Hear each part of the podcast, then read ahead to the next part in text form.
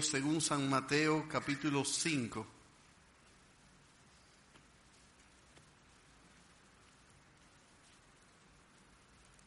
Quiero llamar vuestra atención de manera puntual en el versículo 6 de este capítulo.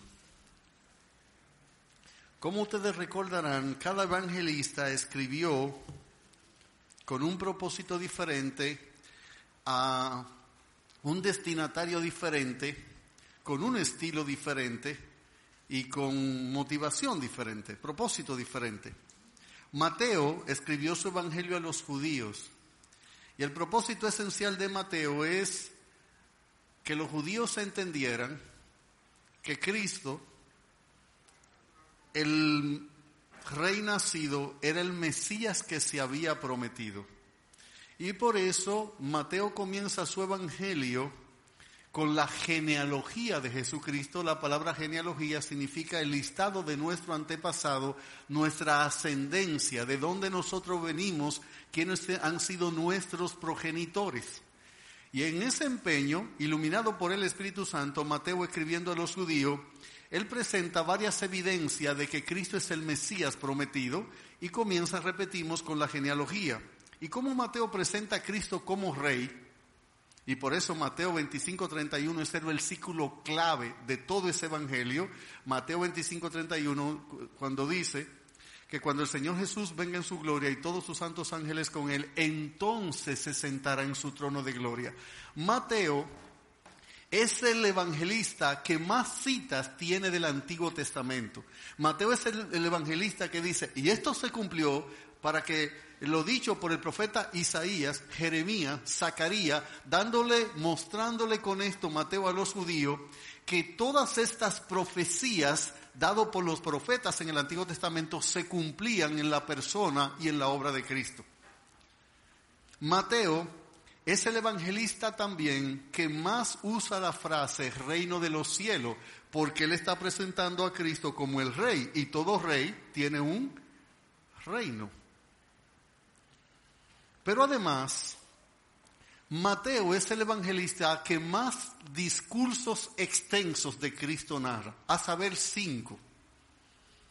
Cinco grandes discursos Mateo narra en su evangelio, por ejemplo, en Mateo capítulo 5, del versículo 1 al versículo 29, y los cinco discursos el evangelista lo terminaba con las mismas palabras. Por ejemplo, si usted está conmigo en Mateo 5, yo quiero que usted note a Mateo capítulo 7 y vea conmigo los versículos 28 y 29. Mateo 7, versículos 28 y 29. Este sermón, llamado el Sermón del Monte, porque Cristo lo predicó desde un monte, desde una montaña, como dice Mateo 5.1.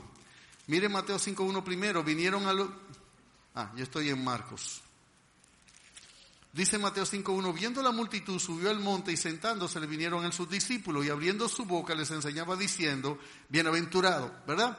Cuando usted va a Mateo 7, 28 y 29, entonces dice la Biblia, y cuando terminó Jesús estas palabras, la gente se admiraba de su doctrina porque les enseñaba como quien tiene autoridad y no como los escriba. Cuando terminó Jesús, ¿cuáles palabras? Todo el sermón de monte, el que, la bienaventuranza, la sal de la tierra, la luz del mundo, Jesús y la ley, Jesús y la ira, Jesús y la limosna, Jesús y la oración, Jesús y el divorcio, la regla de oro, todo ese contenido en esos dos capítulos. Y fíjense que él dice en el, el, versículo 28 del capítulo 7, cuando terminó Jesús todas estas palabras, la que él comenzó cuando se subió al monte y vinieron a él sus discípulos y comenzó a enseñarle. Luego, el segundo discurso lo encontramos en Mateo capítulo 10, versículo 1, donde él comienza a dar una serie de enseñanzas. Este primer discurso es el más extenso de todo, el que dio del capítulo 5, capítulo 6, capítulo 7, o sea, el Sermón del Monte fue el discurso más largo. Por ejemplo, en 10.1 de Mateo, capítulo 10, versículo 1, dice, entonces llamando a, sus doce discípulos, les dio autoridad sobre los espíritus inmundos para que les echasen fuera y para sanar toda dolencia y toda enfermedad y toda dolencia. Los nombres de los doce, y ahí comienza a decir, y en el 5 dice, a estos envió, y comienza Usted ve en el versículo 16, he aquí yo os envío como oveja en todo esto. Y si usted sigue notando en el verso 26, dice aquí, así que no lo temáis sobre la persecución que podían venir. En el capítulo 11, versículo 1, note cómo dice, cuando Jesús terminó de dar la instrucción a sus doce discípulos, usted ve, ahí está terminando ese discurso. Pero ahora, si usted va a Mateo 13, 1, Mateo capítulo 13, versículo 1, Dice, aquel día salió Jesús de la casa y se sentó junto al mar. Y se le juntó mucha gente y entrando en la barca se sentó y toda la gente estaba en la playa. Y les habló muchas cosas por parábola diciendo, y aquí Cristo comienza y cuenta siete parábolas. A saber, nótelo, la parábola del sembrador, la parábola del trigo y la cizaña, luego la parábola de la semilla de mostaza, luego la, palabra, la parábola de la levadura, luego eh, vemos el uso que Cristo hace de las parábolas y más adelante la parábola del tesoro escondido, de la perla de gran precio y la parábola de la red. Y mire entonces cómo nos dice a nosotros al final de esto el versículo 53. Aconteció que cuando terminó Jesús estas parábolas, otro discurso comenzado. Si usted salta conmigo al capítulo 18, versículo 1 de Mateo, dice, en aquel tiempo los discípulos vinieron a Jesús diciendo, ¿quién es el mayor en el reino de los cielos? Entonces Cristo dice, y llamando Jesús a un niño, lo puso en medio, y aquí comienza Cristo a dar varias enseñanzas, ocasiones de caer, la parábola de la oveja perdida, eh, cómo se debe perdonar el hermano, y todo esto. Y en el capítulo 19, versículo 1, dice, aconteció que cuando Jesús terminó estas palabras, aquí termina su otro discurso, su cuarto discurso. El quinto y último discurso que Cristo da es un discurso escatológico, hablando sobre profecías y eventos por venir, eventos futuros. Venga Mateo 24, 1 conmigo. Esto resulta por una pregunta que le hacen sus discípulos. Dice Mateo 24.1, cuando Jesús salió de del templo y se iban, se acercaron sus discípulos para mostrarle la edificación del templo. Respondiendo él les dijo, ¿veis todo esto? De cierto os digo que no quedará aquí piedra sobre piedra que no sea derribada. Y estando él sentado en el monte de los olivos, los discípulos se le acercaron aparte diciendo, dinos, ¿cuándo serán estas cosas? ¿Y qué señal habrá de tu venida y del fin del siglo? Y aquí Cristo comienza a dar señales ante el del fin si usted ve en el versículo 29 comienza a explicar cómo será la venida del Hijo del Hombre. En el capítulo 25 le da varias parábolas advirtiéndole de su venida y cómo sería esta venida. Y en el capítulo 26, versículo 1 dice, cuando hubo acabado Jesús todas estas palabras, dijo a sus discípulos, quinto y último sermón o discurso de Cristo en el Evangelio según San Mateo. Mateo estructuró muy bien su Evangelio.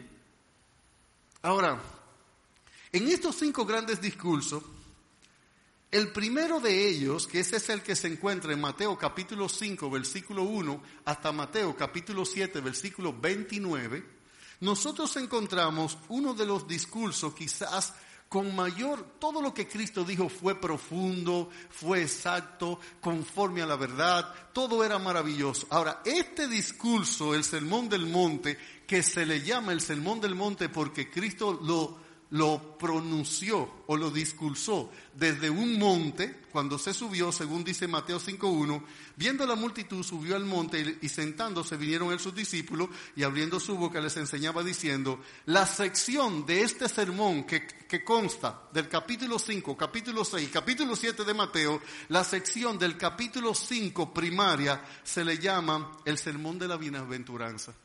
Y es porque Cristo va a decir unas nueve, diez verdades y cada una de esas verdades Él la introduce con el término bienaventurados los que, bienaventurados los que. Mire lo que dice el 5.3, bienaventurados los pobres, el 5.4, bienaventurados los que lloran, el 5.5, bienaventurados los mansos, el 5.6, bienaventurados los que tienen hambre y sed de justicia, el 5.7, Bienaventurados los misericordiosos, el 5.8, bienaventurados los de limpio corazón, el 5.9, bienaventurados los pacificadores, el 5.10, bienaventurados los que padecen persecución por causa de la justicia, el 5.11, bienaventurados los sois cuando por mi causa os vistuperen y os persigan y digan toda clase de mal contra vosotros mintiendo. Y él termina con una gran motivación esperanzadora, gozaos y alegraos, porque vuestro galardón es grande en los cielos, porque así persiguieron a los profetas que fueron antes de vosotros. Yo quiero aislar un texto, algo que no es muy sabio, pero respetando su contexto, y que nosotros fijemos nuestra atención en el versículo, mire cómo dice el versículo 6, bienaventurados los que tienen hambre y sed de justicia, porque ellos, exclusivamente ellos, nada más ellos y únicamente ellos serán saciados.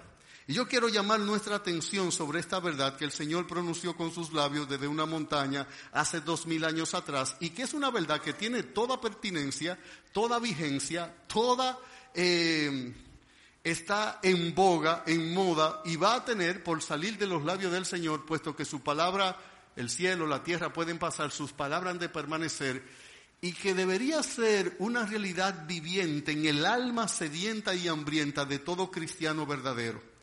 Lo que primero que queremos hacer es explicar la bienaventuranza, explicar la analogía en ella y luego ver la promesa contenida en ella. Tres cosas bien sencillas. Queremos explicar la bienaventuranza, luego ver una analogía que encontramos en ella y finalmente ver una promesa contenida que ha de llenar de gozo y regocijo, de alegría, aquellos cuyos corazones están sedientos y hambrientos de justicia. Antes de, vamos a orar. Aquí estamos, buen Señor. Aquí estamos en tu presencia, ante tu trono. Nos allegamos a ti con confianza, el camino nuevo y vivo que tú nos abriste, con tu sangre, con tu carne, con ese velo rasgado, para que tengamos acceso a un Dios tres veces santo, nosotros siendo perfectamente pecadores, pero estando perfectamente justificados en tu gracia y en la sangre de Cristo, sabiendo que su justicia es nuestra justicia y que su sangre es nuestro seguro pago ante un Dios justo y santo como eres tú, Padre bendito. Pero con confianza, con alegría, con esperanza, con gozo, con resolución, determinación y valor en el alma nos acercamos a ti, puesto que nosotros sabemos que ese Cordero tuyo quitó nuestros pecados y nos ha hecho aptos para estar en tu presencia y ha abierto el mismo trono de gracia, el mismo trono de justicia, el mismo trono tuyo, Padre, puesto que Él, habiendo pagado nuestros pecados, la muerte no le pudo retener, la tumba se quedó vacía, Él sale suelto los dolores de la muerte y así es la plena garantía de un perdón perfecto, un perdón y una redención que nadie lograría y que solamente en Cristo y en Cristo solamente hemos alcanzado aquellos que nos hemos acogido a su muerte, a su sangre, a su resurrección y a su cruz por la fe. Aquellos que convencido por la obra del Evangelio y el Espíritu Santo, por la certeza orada en el alma de nuestra pecaminosidad, hemos visto en Jesús nuestra única esperanza de perdón y paz. En esta mañana, en esta noche, Señor, abre mi boca con sencillez, apegado a la verdad, con fervor, con humildad, con gracia, con sabiduría, con unción, para que tu palabra haga eco en los corazones por el Espíritu Santo, llevándola, aplicándola, enseñándola, iluminándola, usándola para captar la atención, para cautivar la voluntad, para atrapar la conciencia, para atraer nuestras mentes y pensamientos, mover nuestros afectos a la verdad y que el Espíritu Santo nos incline a una obediencia viva, verdadera, sincera y una obediencia obrada en tu poder y en tu amor. Habla, Señor, háblanos, enséñanos, corrígenos, ilumínanos, amonéstanos, esperánzanos, desafíanos, convéncenos, persuádenos. Cautívanos. Y danos esa fe viva y verdadera que es provocada por el Espíritu Santo y las Escrituras, y según la necesidad individual y grupal de estos que nos encontramos aquí, sé propicio con cada uno de nosotros para tu gloria y nuestro bien. En el nombre de Cristo Jesús oramos.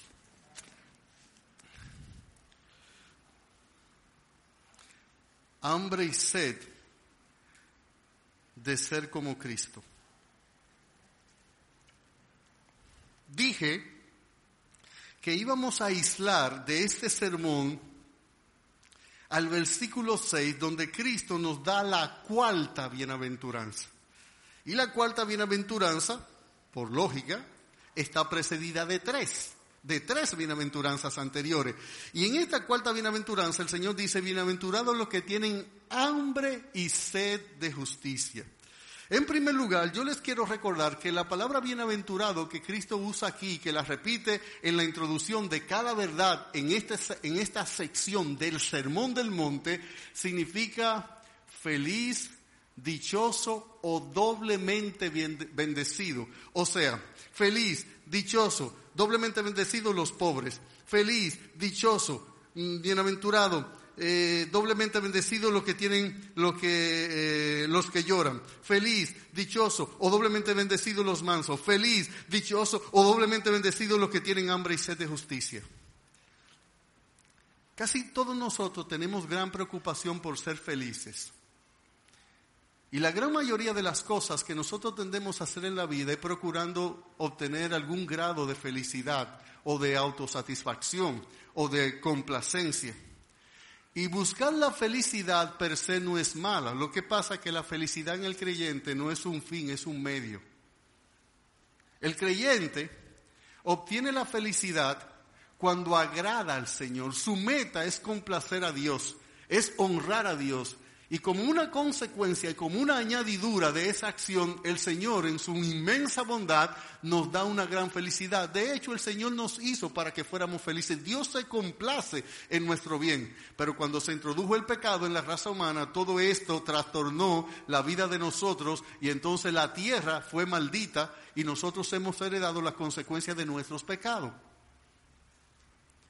Pero muchos de nosotros entonces Hemos perdido el norte y la ruta y andamos buscando fuera de Dios la felicidad que solamente el Señor puede dar. Hay un himno que cantábamos mucho en la antigüedad que decía, solo que Cristo satisface mi transido corazón, mi cambiante, mi mutante corazón, porque nuestros corazones hoy piensan que el sur es mi razón de vida, es mi meta más elevada, es mi gran felicidad y vamos tras el sur. Y después decimos, no, no, no, no, no, no, no es el sur, es al contrario, es el norte. Y vamos vagando en nuestra ceguera y ocurantismo de un extremo a otro de la vida porque no acabamos de entender por nuestro pecado que realmente el único que puede hacer feliz, ni tu esposo te puede hacer feliz por ángel que sea, ni tu esposa te puede hacer por ángela que sea, dicen algunos que, que, hay ángela, la Biblia dice que los ángeles no tienen sexo.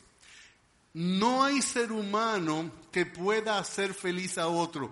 Otro ser humano con su actitud, con su colaboración, su fidelidad y amor puede contribuir mucho con tu felicidad. Pero la real felicidad, la verdadera felicidad y la única felicidad, la fuente de ella es Dios.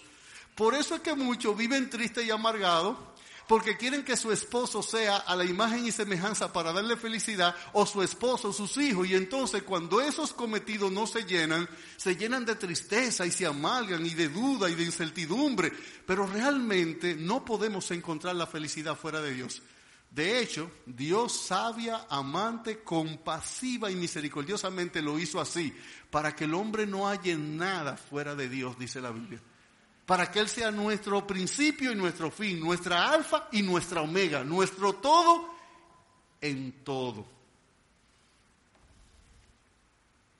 Así, mi hermano, que la bienaventuranza, la felicidad, el ser, felicidad, el ser doblemente bendecido de todo cristiano realmente consiste en, su, en la persona de Dios, en su relación con Dios, en la medida que agrada a Dios, es la raíz de nuestra felicidad. Ahora yo quiero que usted note que en el texto el Señor dice, bienaventurados, felices, dichosos o doblemente bendecidos los que tienen hambre y sed de justicia.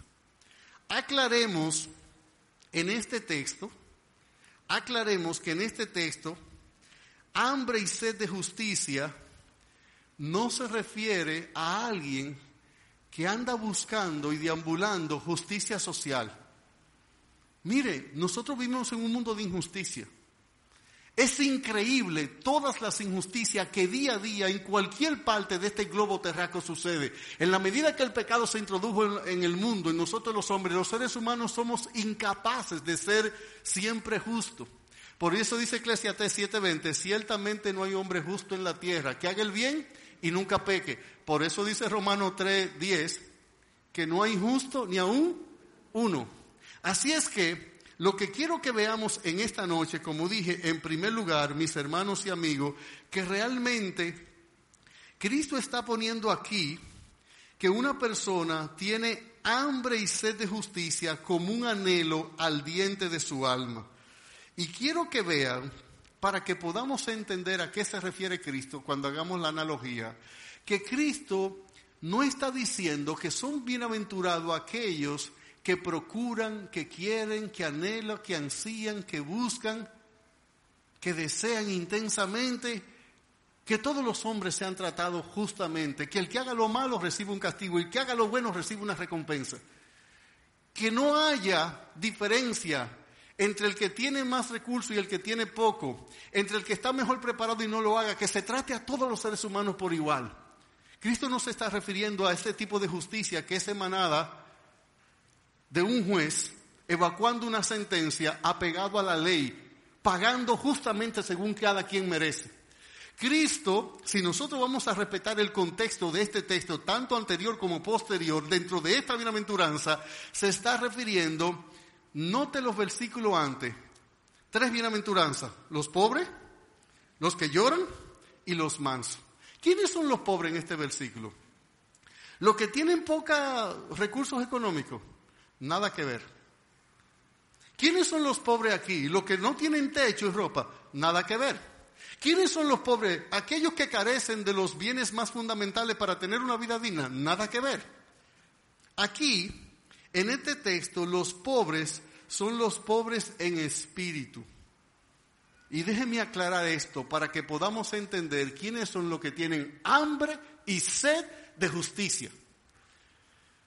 Cuando el Señor dice, bienaventurados los pobres, se está refiriendo en espíritu a aquellos que se saben ciertamente en bancarrota espiritual.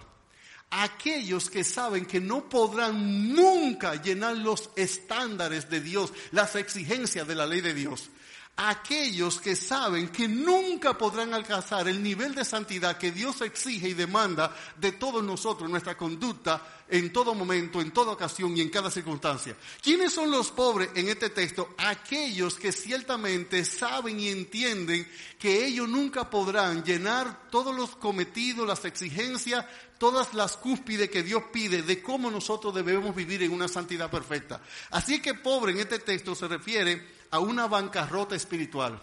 Aquellos que realmente entienden que por más que nos esforcemos en este mundo y hagamos buenas obras y procuremos hacer una cosa, la santidad de Dios, la perfección de Dios, la justicia de Dios, la pureza de Dios, usted nunca la podrá alcanzar. Por tanto, nosotros siempre, siempre seremos pobres en espíritu, no pudiendo llenar todas las justas demandas de la santidad y la pureza de Dios. Y por eso, eso da una razón, un motivo para entender la segunda bienaventuranza.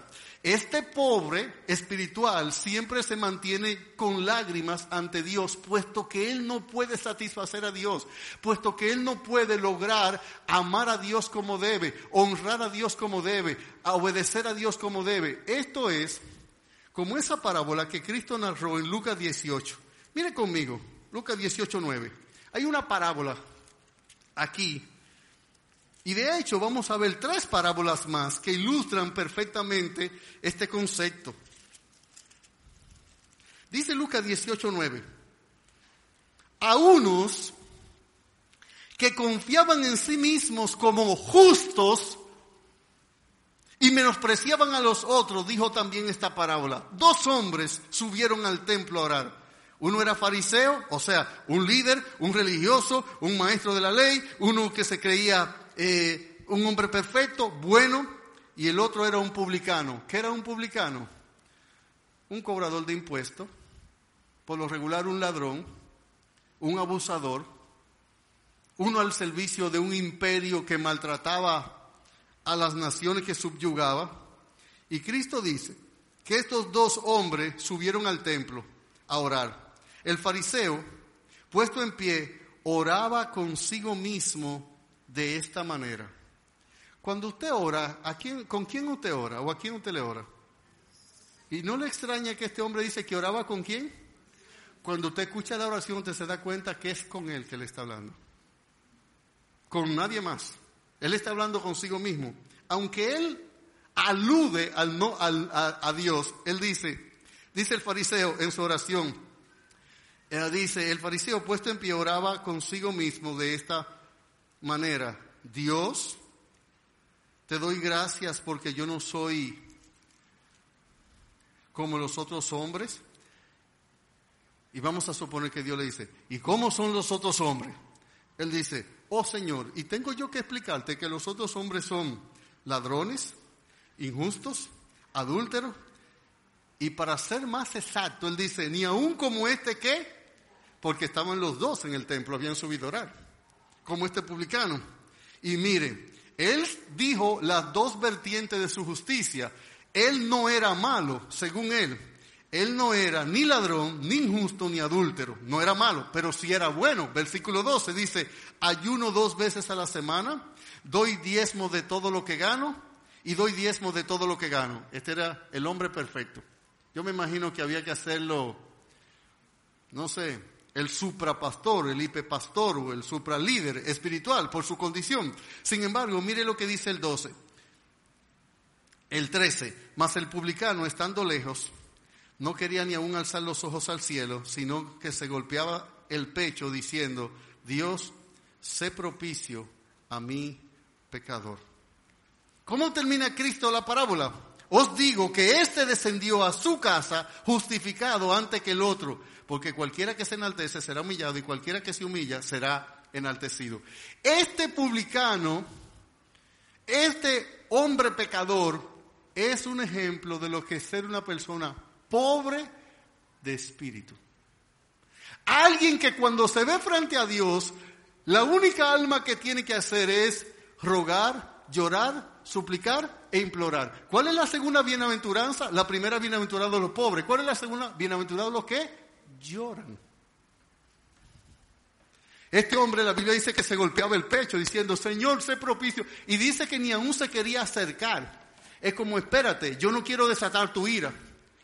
Entonces, mis hermanos, todo el que se sabe en bancarrota espiritual, todo el que se sabe injusto, todo el que se sabe impuro, todo el que se sabe que no puede lograr alcanzar la justicia de Dios, ni llenar la santidad de Dios, ni llenar todas las demandas de Dios, entonces se siente pobre, se siente en bancarrota, se siente que no puede cumplir el cometido y eso lo lleva a llorar por su pecado.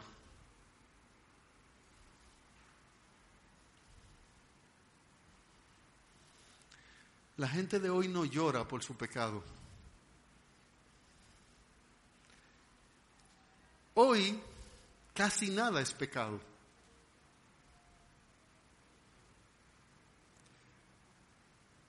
Yo hablaba el miércoles pasado del año 1560. Recuerde que el año 1517 se da la reforma. El año 1560 surgen en Inglaterra esos hombres que le llamaron los puritanos ingleses. Y dice que los puritanos ingleses se caracterizaban por tres cosas. Número uno, porque tenían un concepto muy alto de Dios. Muy alto, muy alto, muy alto de lo. Segundo, tenían un concepto muy alto de la Biblia, muy alto y un concepto muy claro de la pecaminosidad humana. Que esas tres verdades gobernaban el corazón y la vida de los puritanos ingleses. Y el amor que estos hombres profesaban a Dios en su majestad y en su grandeza, y lo encumbrado y exaltado y maravillosamente exaltado en que ellos veían a Dios, así mismo, con ese mismo respeto trataban la palabra de Dios, porque ellos decían, este libro es el producto de ese Dios alto. Y en la medida que conocían más a Dios y a las escrituras, entendían más la pecaminosidad humana. Y esos antiguos puritanos su vida, todo lo que era su hacer. Y déjeme decirle que el nombre de puritano no se lo pusieron ellos, sino sus detractores. Como también el nombre de bautista.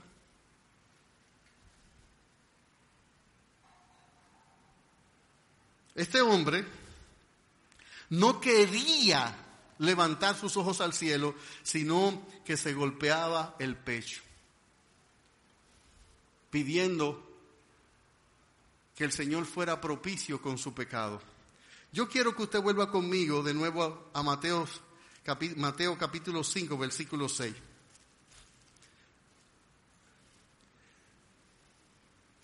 ¿Sabe?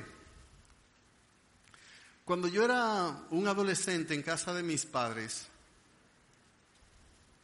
algo que me llevaba a mí, siendo yo un creyente ya a los 14 años, me había convertido a Cristo, algo que me llevaba a ser más tolerante con mis hermanitos, los mayores y los menores, con las faltas de ellos hacia mí, era conocer todas mis faltas delante de Dios. Cuando yo estudiaba las escrituras y veía mis faltas y mis pecados, o escuchaba un sermón y era confrontado,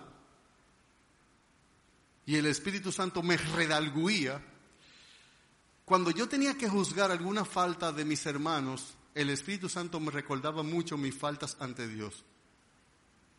Y eso me hacía ser tolerante, paciente y misericordioso. Constantemente ocurría eso en mi vida. Y en la medida que el Espíritu Santo me hacía más consciente de mi pecaminosidad, me hacía más manso para tratar la falta de los otros. Porque en la medida que yo estoy más consciente de que a mí se me ha perdonado diez mil talentos, se me hace inmensamente más fácil perdonar cien denarios. Y la lógica nos dice aquí que si yo soy un pobre espiritual en bancarrota, y que eso me lleva a mí a estar llorando mis faltas y mis pecados delante de Dios, eso me hará ser manso, ser humilde. Eso quitará todo orgullo porque yo veo que la gracia de Dios, la misericordia y el amor de Dios y su bondad, esos son los atributos de Dios que constantemente Él tiene que aplicar sobre mí porque si no, Él me fulminaría inmediatamente. Y al yo ver su inmensa misericordia para con mis pecados y mi falta, y que yo seré uno en bancarrota espiritual, un pobre espiritual todo el tiempo, eso me lleva no solo a llorar, sino que me lleva a ser más humilde con la falta de los demás, con los pecados de los demás, y aún más manso cuando el Señor quiere mostrarme su voluntad a través de procesos un poco difíciles y, y tentaciones o pruebas un poco dolorosas. Toda persona que está constreñida, que está convencida, que ha sido persuadida, que ha sido redalguida de su pecaminosidad y de la santidad de Dios por lo regular, es pobre de espíritu, es una persona que ruega pidiendo a Dios su misericordia, pero es una persona que se vuelve manso. ¿Cuál es la tercera bienaventuranza? Bienaventurados los mansos porque ellos recibirán la tierra por heredad. Y aquí entramos directamente a la cuarta que la que nos interesa. Mire, venga conmigo a Isaías 6. Este es un pasaje muy conocido, Isaías capítulo 6.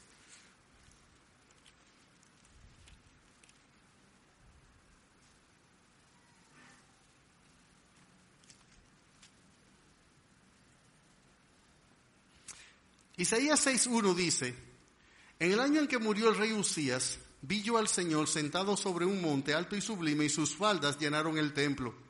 Y por encima de él había serafines, cada uno tenía seis alas, con sus dos, con dos cubrían sus rostros, con dos cubrían sus pies y con dos volaban.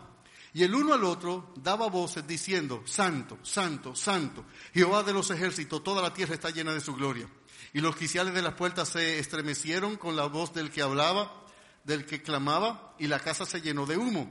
Entonces dije, ay de mí, que soy muerto, porque siendo hombre inmundo de labios y habitando en medio de pueblo que tiene labios inmundos, han visto mis ojos al rey, Jehová de los ejércitos. Y voló hacia mí uno de los de los serafines, teniendo en su mano un carbón encendido, tomado del altar con unas tenazas, y tocando con él sobre mi boca, dijo, he aquí, esto tocó tus labios, y es quitada tu culpa y limpio tu pecado. Después oí la voz del Señor que decía, ¿a quién enviaré y quién irá por nosotros? Entonces respondí yo, heme aquí, envíame a mí. Cada vez que el Espíritu Santo desvela en la Biblia más los atributos, la persona de Dios, nosotros somos constreñidos con nuestra pecaminosidad. Como Pedro, después de la, de la pesca milagrosa, le dijo al Señor, apártate de mí, Señor, que soy hombre pecador. Cada vez que el Señor nos llena de convicción acerca de nuestra pecaminosidad y de su santidad, eso nos hace sentir lo pobre que somos, eso nos hace llorar por nuestra condición de pecador, eso nos lleva a ser manso y estamos resueltos a hacer a la voluntad del Señor donde Él nos quiera mandar, donde Él nos quiere enviar, porque realmente recibimos mucho más de lo que merecemos y es por su misericordia lo que recibimos. Y entonces, esas son las tres piedras angulares para despertar la cuarta bienaventuranza, que es vivir con un corazón que tiene hambre y sed de justicia. ¿Qué implica hambre y sed de justicia en el texto? Hambre y sed de que los jueces nuestros no se vendan más y que nunca hagan que el dinero o que un narcotraficante salga ileso o que realmente este vehículo que tuvo la culpa cuando chocó, que castigue al malo y bendique al bueno. Eso estaría bien desearlo, eso es correcto. Pero aquí se refiere a hambre y sed de justicia con mi relación a Dios a hambre y sed de justicia para yo poder llenar los estándares de Dios, para yo poder vivir. Es más, para ser más apegado al texto, hambre y sed de justicia en este pasaje debemos notar, debemos tomarlo de la misma forma en que en la generalidad el libro de Mateo usa la palabra justicia. ¿Qué dice Mateo 3:15?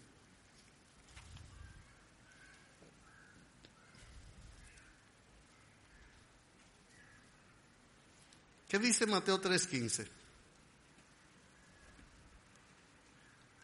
Contexto de este texto. Cristo viene a Juan el Bautista para que Juan el Bautista lo bautice.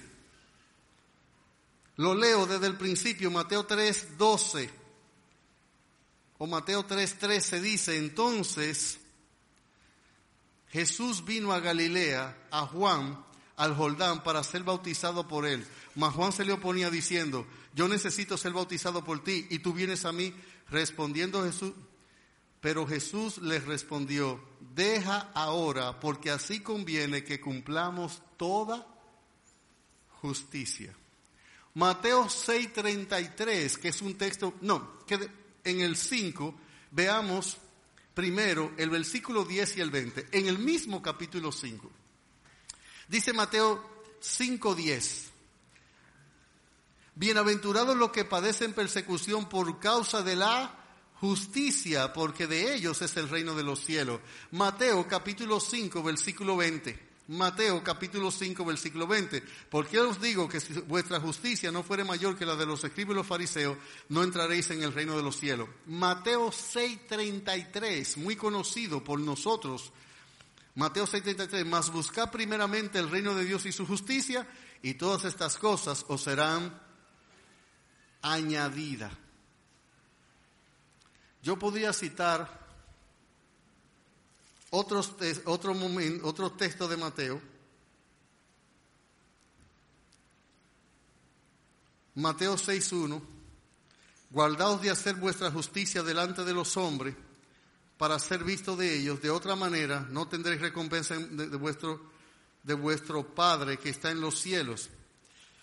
Podríamos ir a Mateo 21:32, pero es suficiente para que nosotros entendamos que la palabra justicia no se refiere a que sea se cumpla la ley de los hombres, sino más bien a que nosotros, como cuando Cristo le dice a Juan, para que Juan lo pueda bautizar, deja porque así conviene que cumplamos toda justicia. Toda justicia es que se haga todo completo, perfectamente, conforme a la voluntad de Dios se está refiriendo a la justicia de Dios, a la justicia dada por Dios o a las demandas de Dios. No se está refiriendo a los hechos que los hombres cometemos de este lado de la eternidad, que deben ser castigados los malos, recompensados los buenos, sino ese anhelo profundo que produce el Espíritu Santo en el corazón de un converso, de un nacido de nuevo, cuando le pone las ganas y un anhelo al diente, un anhelo eh, galopante de querer agradar a Dios en todo, de querer honrar a Dios, de querer obedecer a Dios, de querer vivir para Dios, aún,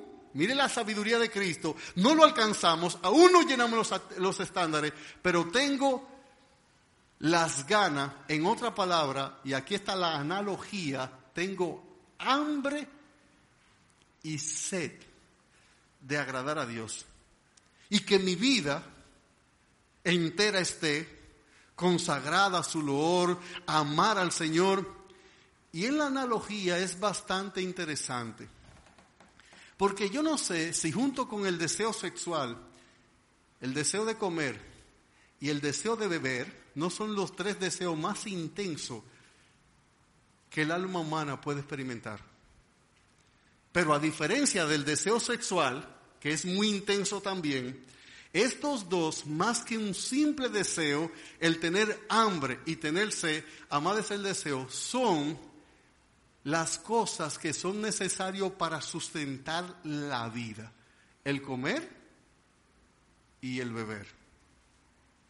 Y Cristo dice, bienaventurado, doblemente bendecido, dichoso los que tienen unas ganas en el alma y un deseo intenso en el corazón de ser según la voluntad perfecta de Dios, según los estándares de Dios, según la pureza de Dios, según la justicia de Dios, según la santidad de Dios. No lo logran, no lo alcanza, pero su corazón vive constantemente anhelado. Él es un pobre en espíritu que vive llorando por su pecado. Esto le hace ser manso, pero él anhela con todas las fuerzas de su ser el ser como Dios. Él vive anhelando él sabe que no puede alcanzar la justicia de Dios, pero él vive anhelando una santidad progresiva que le hace buscar constantemente el reino de Dios, su justicia, agradando a Dios. Busca más que, ¿cómo yo me siento bien? No, no, no, Señor, ¿cómo te agrado? ¿Cómo te honro? ¿Cómo le doy más gloria a tu nombre? ¿Cómo vivo más para ti? Y este anhelo gobierna el centro de su voluntad, de su decisión y lo que él importantiza en la vida. Tiene hambre. El hambre es muy frecuente. Nos da hambre. ¿Cuándo? Todos los días. ¿Cuándo necesitamos beber? Todos los días. Pero es que de esto depende la vida, porque yo puedo tener mucho deseo de ser profesional o mucho deseo de ser presidente de la República, pero si no lo logro, nada pasa. Pero con el hambre y la sed, tienen que ser saciadas porque no separa la vida. Y aquí en la analogía, lo que Cristo está enseñando, que es bienaventurado aquel que su alma con la misma frecuencia, con la misma intensidad y con la misma necesidad que el cuerpo necesita comer y beber, él o ella anhela ardientemente el poder amar y agradar al Señor a pesar de los pesares de mi pecaminosidad y mi debilidad. Y mi debilidad y mi pecaminosidad, lejos de ser una excusa para decir, Señor, te quiero amar, pero tú sabes lo débil que yo soy. Él vive, como dice el salmista en el Salmo 42, en el verso 1. ¿Cómo dice el salmista en el Salmo 42, verso 1. O el salmista dice de la siguiente manera y de la manera siguiente, como el siervo brama por las corrientes de las aguas, así clama por ti, oh Dios, el alma mía. Esto es como muy cursi, esto es como, como poético. Pero en la vida de nosotros los creyentes esto no pasa. Así clama por ti, oh Dios, el alma mía. Mi alma tiene sed. ¿Pero de quién? De Dios, del Dios vivo. Yo lo anhelo a Él, yo lo quiero a Él, yo lo busco a Él. ¿A quién tengo yo en los cielos sino a ti? Y fuera de ti, nada deseo en la tierra.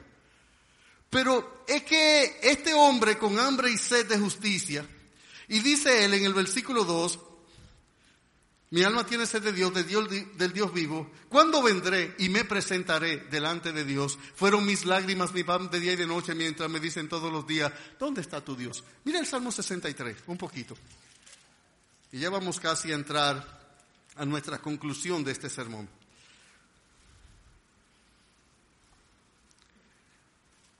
Salmo 63, 1. Dios,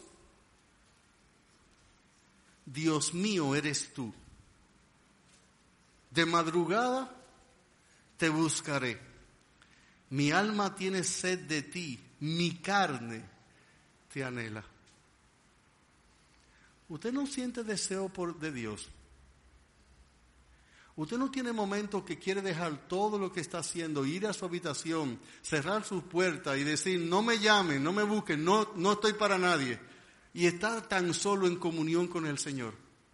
Sobre todo cuando nosotros podemos ver las inmensas debilidades que nos caracterizan y qué lejos estamos nosotros por nosotros mismos de lograr ser como Cristo. Por lo cual Pablo dice, lo que antes era para mi ganancia, yo le he perdido todo. ¿Y sabe cuál es mi ganancia? El ser como Él en todo. No teniendo mi propia justicia, sino la justicia que es de Cristo por la fe. Este anhelo vivo, ya los creyentes no somos piadosos. ¿Usted sabe lo que es la piedad? Es cuando un alma tiene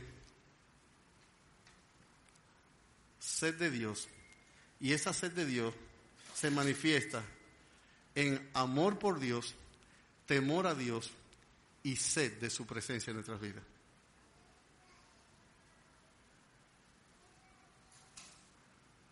Así es que quiero obviando una buena parte del contenido que tengo aquí en mis notas, recordar algunas cosas. Mire, en Lucas capítulo 15, para que entremos a la conclusión de este sermón,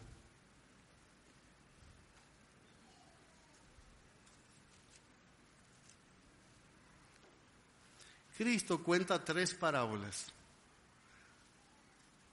La parábola de la, de la oveja perdida, de la moneda perdida y del hijo perdido. La causa de estas tres parábolas, que están en Lucas 15, se dan por una actitud de escribas y fariseos reaccionando a una acción que Cristo hizo. Si usted va a Lucas capítulo 15, versículo 1, dice, se acercaban a Jesús todos los publicanos y pecadores para oírle. Inmediatamente estos dos grupos de religiosos comenzaron a murmurar y a criticar a Cristo por recibir a publicanos y pecadores. ¿Y cuál fue la crítica que le hicieron ellos al Mesías porque se juntaba con publicanos y pecadores para oírle? Y los fariseos y los escribas murmuraban diciendo, este a los pecadores recibe y con ellos come. Cristo viendo la actitud de escribas y fariseos murmurándole a él porque recibe a pecadores y publicanos, Cristo cuenta tres parábolas. Y en las tres parábolas hay algo que está perdido. En la primera parábola, en el versículo 4, hay una oveja que se perdió. ¿Qué hombre de vosotros, teniendo cien ovejas, si pierde una de ellas? Aquí está la primera cosa perdida. En el versículo 8 encontramos lo segundo que se perdió, una dracma, una moneda. ¿O qué mujer que pierde, que tiene 10 dracmas, si pierde una dracma? Y en el versículo 11 en adelante vemos a un hijo perdido. También dijo, un hombre tenía dos hijos y el menor de ellos dijo a su padre, padre, dame la parte de los bienes que me corresponde y le repartió los bienes. No muchos días después, juntándolo todo, el hijo menor se fue a, una provincia muy apartada y allí desperdició sus bienes, viviendo perdidamente. La oveja perdida, la moneda perdida y el hijo perdido. Cristo cuenta estas tres parábolas para hacerle ver a escribas y fariseos que ellos están mal por juzgarle a él, por él recibir a pecadores y publicanos. Y es interesante y es el punto en conexión con este sermón, cómo Cristo termina las tres parábolas. ¿Cómo Cristo termina la parábola de la oveja perdida? En el verso 7, os digo que así habrá más gozo en el cielo por un pecador que se arrepiente que por 99 justos que no necesitan arrepentimiento.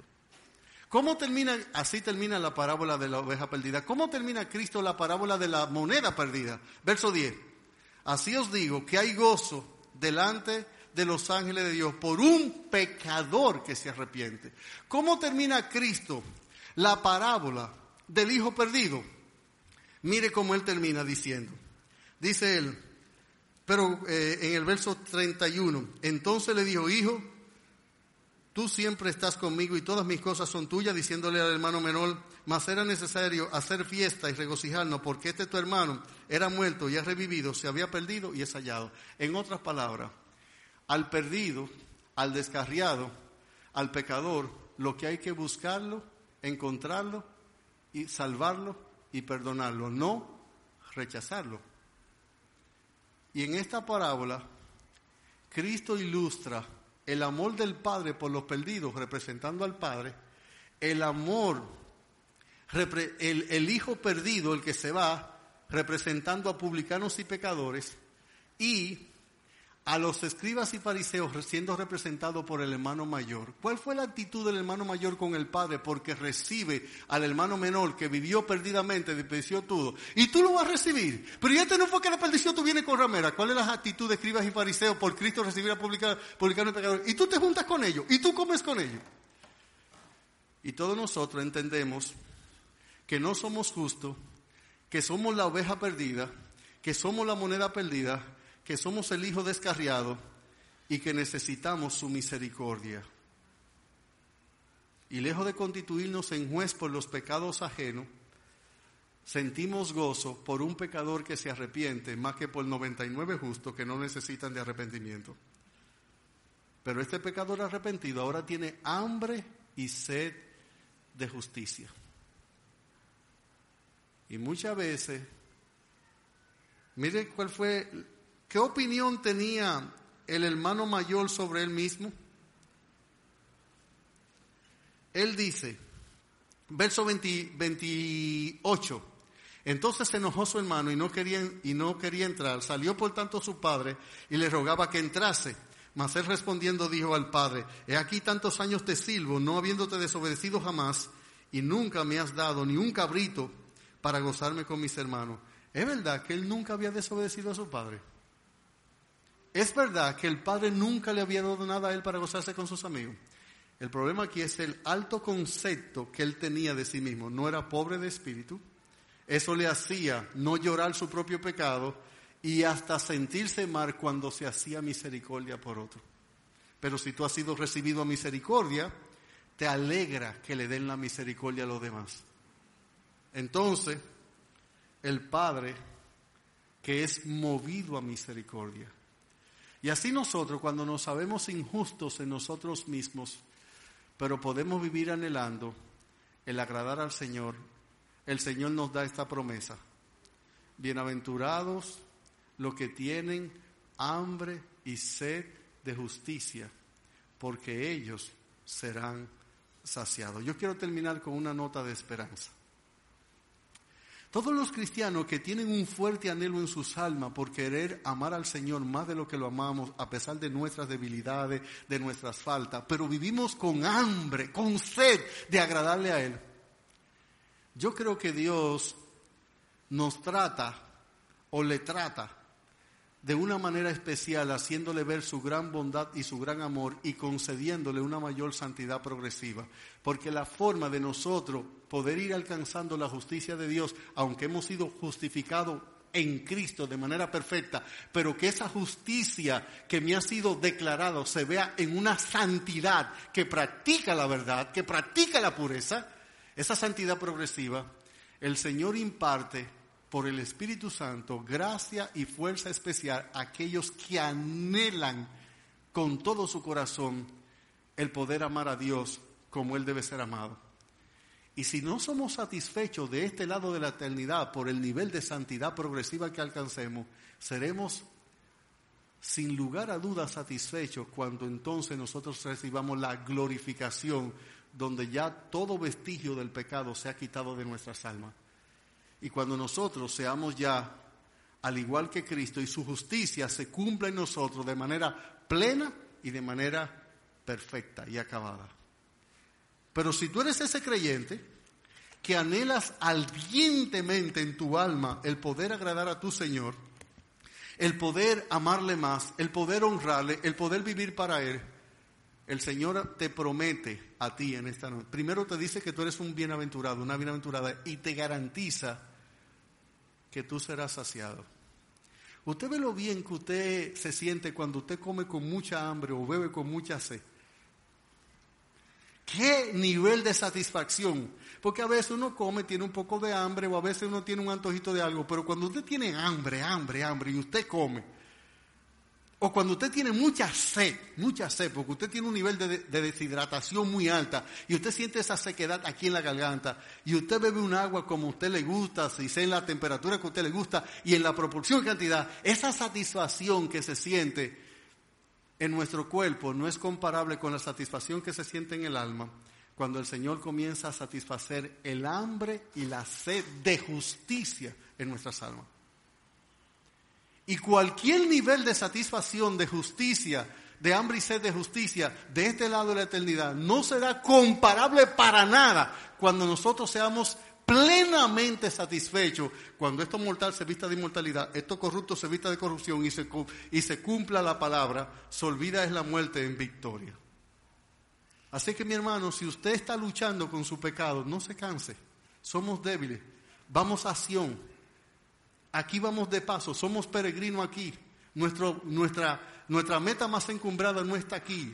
Nosotros vamos caminando y nuestra senda es como la luz de la aurora, que ven ascenso hasta que el día es perfecto, hasta que el lucero de la mañana resplandezca en nuestros corazones, hasta que nosotros veamos que la santidad es, un, es el estilo de vida que debe gobernar a los cristianos, a los cristianos verdaderos, y que nuestra justicia y nuestra confianza de justicia es solamente Cristo, Él nada más y nadie más y las fuerzas que imparte el, Espíritu Santo a aquellos que anhelantemente y vivamente, como el salmista dice, mi, alma tiene sed de Dios, del Dios vivo, de madrugada te buscaré.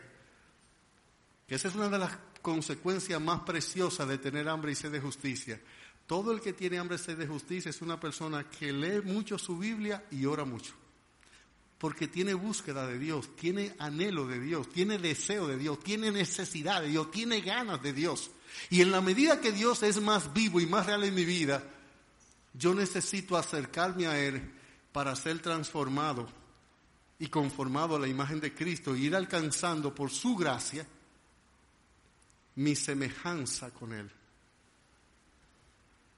Pero nada da más verdadera alegría verdadero gozo y mayor satisfacción, como dice el salmista, creo que en el Salmo 15, 17, en cuanto a mí, en cuanto a mí, mi satisfacción, mi gozo, mi esperanza es Él, su justicia y el despertar conforme a su semejanza. Vamos a orar.